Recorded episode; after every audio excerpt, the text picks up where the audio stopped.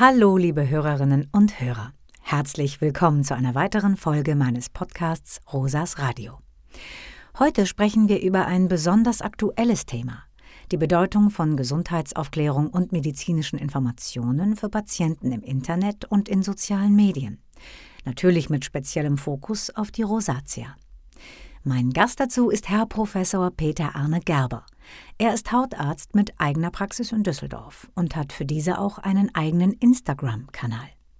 Außerdem war er zuvor viele Jahre als leitender Oberarzt an der Düsseldorfer Universitätshautklinik tätig. Professor Gerber ist selbst von Rosatia betroffen und behandelt seit vielen Jahren Rosatia-Patienten. Hallo, Herr Professor Gerber.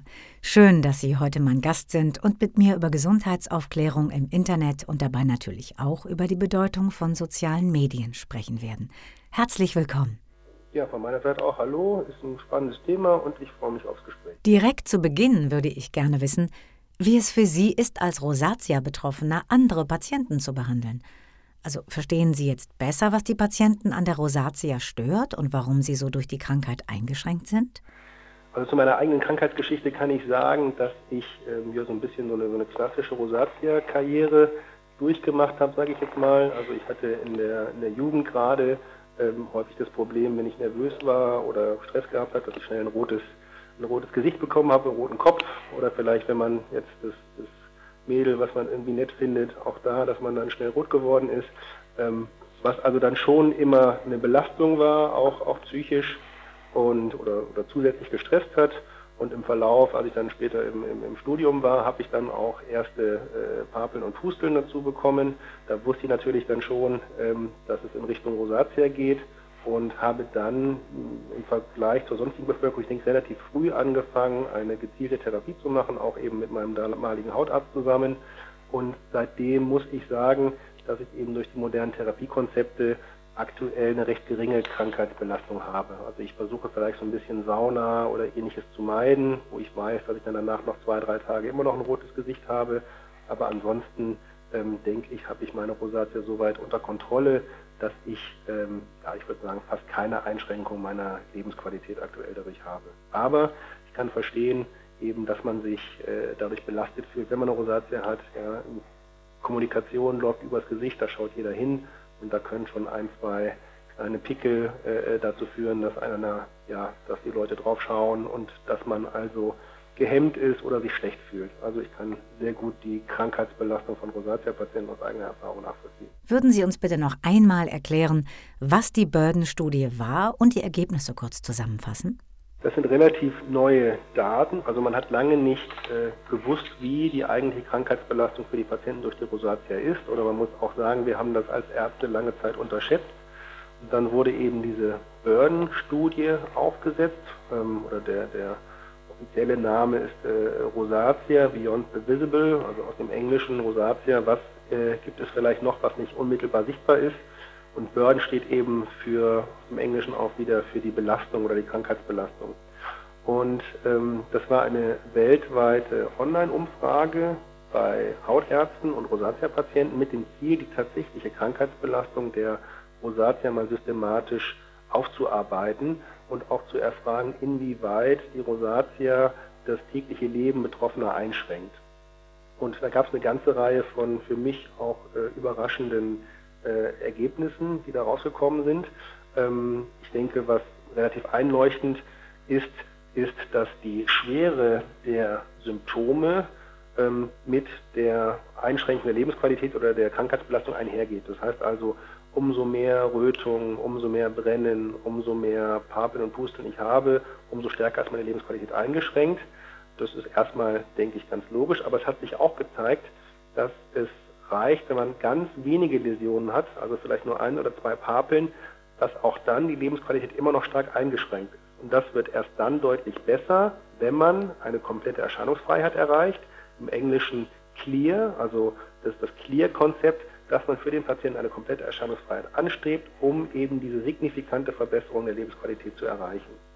Was die Studie auch noch gezeigt hat, ist, ähm, dass 85 Prozent der Patienten angegeben haben, ihr Leben aufgrund der Rosatia zu verändern. Also mindestens einen Aspekt des täglichen Lebens äh, angepasst zu haben. Also etwa der kritische Umgang mit äh, intensiver Sonneneinstrahlung oder Sonne generell oder dass man gesagt hat, ich arbeite weniger lange am Bildschirm oder meine sozialen Kontakte sind eingeschränkt. Also 85 Prozent der Patienten haben irgendeinen Aspekt ihres täglichen Lebens eingeschränkt.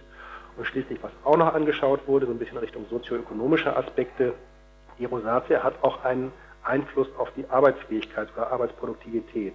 Also Patienten mit Rosatia-Symptomen sind durchaus äh, krankgeschrieben, ja, einige Tage im Jahr, was also auch die sozioökonomische Bedeutung äh, hier zeigt, die äh, Erkrankung vernünftig zu behandeln. Danke für die Zusammenfassung. Wie sehen Sie denn aber den Einfluss von Social Media auf die Patienten? Werden die Betroffenen durch die perfekt inszenierte Welt und vor allem durch die Darstellung von makelloser Haut zusätzlich belastet? Ja, liebe Rose, das ist äh, ein ganz aktueller Aspekt, den, äh, den du aufgreifst. Ähm, tatsächlich ist es ja so, dass ähm, ja, man, man spricht so ein bisschen teilweise von äh, Dysmorphophobie, dass Patienten also das Gefühl haben, dadurch, dass sie im Internet, in sozialen Medien immer perfekte Gesichter oder perfekte Körper präsentiert bekommen, dass sie selber Makel haben, die sie sehr stark belasten. Ähm, und das gilt eben insbesondere auch ähm, für eine Erkrankung wie die Rosatia, ja, wo man, selbst wenn man nur einzelne Pickel oder Papeln im Gesicht hat, ähm, wo das jeder sehen kann. Und da ist es eben so, dass man dazu tendiert zu vergessen, dass diese Internetpräsentation, äh, dass das ja häufig mit, mit Make-up ist und noch zig Filter drüber liegen, dass es also äh, letzten Endes nicht real ist. Nichtsdestotrotz ähm, baut das eine zusätzliche Belastung auf, ja, das Streben hier nach perfekter Haut und das ist eben gerade für Rosatia-Patienten dann äh, häufig eine belastende Situation. Da kann ich Ihnen nur zustimmen. Das fällt einem ja selbst im engsten Familien- und Freundeskreis schwer, obwohl alle wissen, dass man an Rosatia leidet. Wie stehen Sie denn dann zu der Hashtag Rosatia No Filter Aktion von der Aufklärungskampagne Aktiv gegen Rosatia? Bei der werden Rosatia-Patienten ja aufgefordert, Selfies von ihrem ungeschminkten Gesicht bei Instagram zu posten. Das ist wichtig, hier so einen Kontrapunkt zu setzen, denn ähm, viele Patienten eben setzen sich unter Druck und denken, dass sie quasi alleine betroffen sind und dass, das, äh, dass sie äh, sozusagen isoliert sind. Und da kann es sehr hilfreich so sein, wenn man sieht, es gibt viele Betroffene, also die Rosatia ist eine sehr häufige Erkrankung. Äh, ähm, ja, in der, gerade in der westeuropäischen oder der deutschen Bevölkerung haben wir eine hohe Prävalenz. Und wenn man dann eben im Internet sieht, es gibt unheimlich viele Patienten, die betroffen sind, die auch äh, ja, milder oder stärker ausgeprägte Rosatia haben, dann ähm, nimmt das so etwas den Druck raus, äh, ähm, nach dieser optimalen Haut zu streben, beziehungsweise nimmt das Gefühl, dass man der Einzige ist, der von Rosatia betroffen ist. Jetzt interessiert mich aber auch noch, wie Sie dazu stehen, wenn Patienten nach medizinischen Informationen im Internet suchen. Das ist ein bisschen so ein zweischneidiges Schwert. Ähm, es kommt so ein bisschen darauf an, welche Quellen der Patient äh, dort konsultiert. Also es kann durchaus hilfreich sein, wenn der Patient eine, eine seriöse Quelle aufsucht und sich dort über seine Erkrankung schon vorinformiert. Also ich habe häufig Patienten, die mit dem Verdacht äh, zu mir kommen und sagen, ich glaube, ich habe eine Rosatia. Und wenn das eine gute Quelle ist, dann ist der Patient schon informiert. Und wenn ich den Patienten dann aufkläre über die Erkrankung und sich das mit dem Recherchierten deckt, dann ist direkt ein Vertrauensverhältnis da, weil der Patient denkt, okay, mein Gegenüber hat offensichtlich Ahnung und bestätigt das, was ich selber schon gefunden habe. Deutlich schwieriger ist das, wenn Patienten eben schlechte Quellen konsultieren, Fehlinformationen haben, dann arbeitet man als Arzt erstmal gegen eine solch vorgefertigte Meinung und muss sich das Vertrauen erst wieder mühsam erarbeiten. Ähm, das heißt, es kommt also wirklich so ein bisschen drauf an, was man recherchiert. Nichtsdestotrotz, auch wenn man seriöse Quellen hat, sollte man sich nicht alleine aufs Internet verlassen. Also es gibt verschiedene Differentialdiagnosen zur Rosatia, die so ähnlich aussehen, aber komplett anders behandelt werden sollten. Und deshalb ist es wichtig, wenn ich einen Verdacht habe, ich kann mich informieren, aber ich sollte auf jeden Fall einen Hautarzt aufsuchen, um die Diagnose stellen zu lassen und eben dann auch um eine adäquate leitliniengerechte Therapie äh, zu bekommen. Na, das kenne ich selber auch. Bevor man zum Arzt geht, möchte man erst wissen, was es sein könnte und ob es etwas Ernstes ist. Hm, welche Seiten könnten Sie denn speziell bei Rosatia empfehlen? Wir hatten ja die Kampagne äh, schon so ein bisschen angesprochen, also aktiv gegen Rosatia wäre so ein Beispiel, ähm, wo man äh, umfangreiche und seriöse Informationen zusammengefasst hat. Ähm, da sind also sowohl ähm, ausgewählte Ärzte vertreten als auch Patientenstimmen. Ähm, es gibt dort auch so einen, einen Online-Schnelltest, wo man äh, selber im Vorfeld schon mal abklären kann, ob man ähm, vielleicht eine Rosatia hat. Und ähm, dann kann man dieses Testergebnis auch vielleicht mit zum Arzt nehmen, um, um eben das als Diskussionsgrundlage zu nutzen oder sich eben die Diagnose bestätigen zu lassen. Ähm, und es gibt eben auch viele, also eigentlich werden die kompletten Bereiche, die mit Rosatia zu tun haben, dort abgedeckt. Ich hatte es gesagt, äh, ähm, Feedback oder Kommentare von Ärzten, von Patienten. Es gibt äh, Informationen zu neuesten wissenschaftlichen äh, Studien, ähm, zu, zu ja, anderen Social Media äh, Links, etwa Gruppen bei Facebook oder, oder Instagram oder bestimmte äh, Blogbeiträge. Ähm, und was auch gut und wichtig ist, ähm, eben zum Beispiel aktiv gegen Rosatia wird äh, ähm, mit Partnern gemacht, also der BVDD zum einen, also der Berufsverband der deutschen Dermatologen und zum anderen eben auch in Zusammenarbeit mit der Deutschen Rosatia-Hilfe, was so die wichtigste äh, Selbsthilfegruppe ist. Also das wäre ein Beispiel, ähm, aber es gibt auch viele äh, Hautärzte, die ähm, gut zusammengestellte Homepages haben, wo man eben dann zum Beispiel Informationen über Rosatia etwa äh, dort konsultieren kann. Also das wären so Quellen, die ich dort äh, nennen würde. Jetzt ist natürlich für unsere Zuhörer und Zuhörerinnen interessant, wie man eine seriöse Seite von unseriösen Seiten unterscheiden kann. Haben Sie da einen Tipp? Es kommen so ein paar Faktoren äh, zusammen. Also es geht erstmal darum, wie ist mein erster Eindruck, sieht das professionell aus, ist das gut gemacht, ist es, ist vernünftig äh, geschrieben, ja, äh, oder gibt es da vielleicht schon grammatikalisch äh, grobe Fehler oder ähnliches. Das ist so der erste Eindruck. Dann kann ich schauen, wer ist für diese Website verantwortlich. Also gibt es ja häufig so einen, so einen, so einen kleinen äh, Link über uns oder ich gehe direkt aufs Impressum.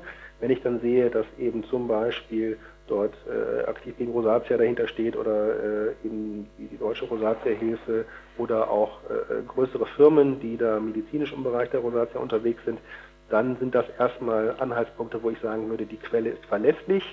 Ähm, und auf der anderen Seite wenn ich erstmal ja schon direkt ein schlechtes Bauchgefühl habe, wenn ich nicht wirklich äh, äh, nachvollziehen kann, wer für diese Information verantwortlich ist, ähm, wenn äh, ja vielleicht sprachliche äh, Fehler sind, wenn sich das schlecht liest und insbesondere auch, wenn ich dann direkt äh, ja, ich sag mal, äh, Verkaufsaktionen dort finde für irgendwelche Produkte, die man im Internet bestellen kann, dann sollte ich ein bisschen vorsichtig sein. Und meine letzte Frage an Sie, Herr Professor Gerber, ist, wie es um die Webseiten von Ärzten, speziell Hautärzten steht. Was sollte man hierbei beachten? Da, ich denke, da gerade so die, die junge Generation von, von äh, Dermatologen, die mit dem Internet aufgewachsen sind, die haben in der Regel alle professionelle äh, Websites und Homepages, ähm, wo man auch viel Information äh, schon mal gewinnen kann. Ähm, und da, wenn sich Kollegen explizit zur Rosatia äußern, dann sind das häufig Kollegen, die sich auch in diesem Bereich besonders interessieren. Also das das in aller der Regel sind das seriöse äh, Informationen, aber es gibt eben auch viele äh, ähm, Kollegen, die sagen, das mit dem Internet brauche ich nicht, die vielleicht eine, eine alte oder eine sehr äh, rudimentäre Homepage haben oder gar keine Homepage. Das heißt nicht zwangsläufig, dass, das, äh, dass der Kollege ein schlechter Arzt ist. Ähm, ja, also da denke ich, sollte man wirklich schauen, äh, den, den, den Hautarzt aufsuchen, schauen, wie ist das Bauchgefühl, äh, wie sind die Therapieerfolge und am Ende des Tages spielt eben dann sozusagen das, das, die Interaktion und das Bauchgefühl äh, mit dem entsprechenden Kollegen eine Rolle. Aber ich denke, irgendwie findet da jeder Patient seinen Arzt und, und jeder Arzt findet auch so ein bisschen die Patienten, die zu ihm passen am Ende des Tages. Also um es kurz zu fassen, die Chemie muss stimmen, äh, die Therapieerfolge äh, sollten auch passen und dann denke ich, kann man da eben eine sehr gute Versorgung für die Patienten gewährleisten. Vielen Dank, Herr Professor Gerber, für die vielen guten Hinweise und Anregungen zum Thema medizinische Informationen und Rosatia im Internet und in sozialen Medien. Das Thema ist sehr wichtig und insbesondere die psychische Belastung, die mit einer scheinbar perfekten Instagram-Welt einhergeht, sollte nicht unterschätzt werden. Doch manche Kampagnen zielen genau darauf ab, die unperfekte Welt zu zeigen, was tolle Möglichkeiten bietet, um auf Rosatia aufmerksam zu machen. Außerdem ist es nicht immer ganz einfach, an seriöse medizinische Informationen im Internet zu kommen. Hier muss man als Patient ein gutes Gespür haben. Das Wichtigste ist auch hier wieder, vertraut euch euren Ärzten an und fragt auch hier gezielt nach seriösen Plattformen. Ja, auch liebe Rosa, von meiner Seite danke für das, für das äh, angenehme Gespräch. Ähm, wenn man vor Ort ist, also die meisten Kollegen haben Zusatzinformationen zu den wichtigsten Erkrankungen. Und da ist Rosatia eben eine der häufigsten Erkrankungen, die wir in der täglichen Praxis sehen. Also dort einfach im Gespräch den Arzt ansprechen.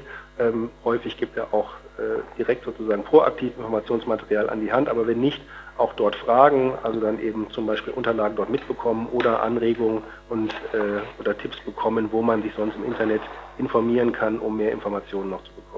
Das kann ich nur noch einmal bestätigen. Gerade bei komplexeren Krankheiten wie der Rosatia oder solchen, die sich auf verschiedene Bereiche des Körpers auswirken, ist das besonders wichtig. Wenn ihr weitere Informationen zur Rosatia sucht, dann geht auch mal auf unsere Website von Aktiv gegen Rosatia unter www.rosatia-info.de. Viele Grüße von eurer Rosa.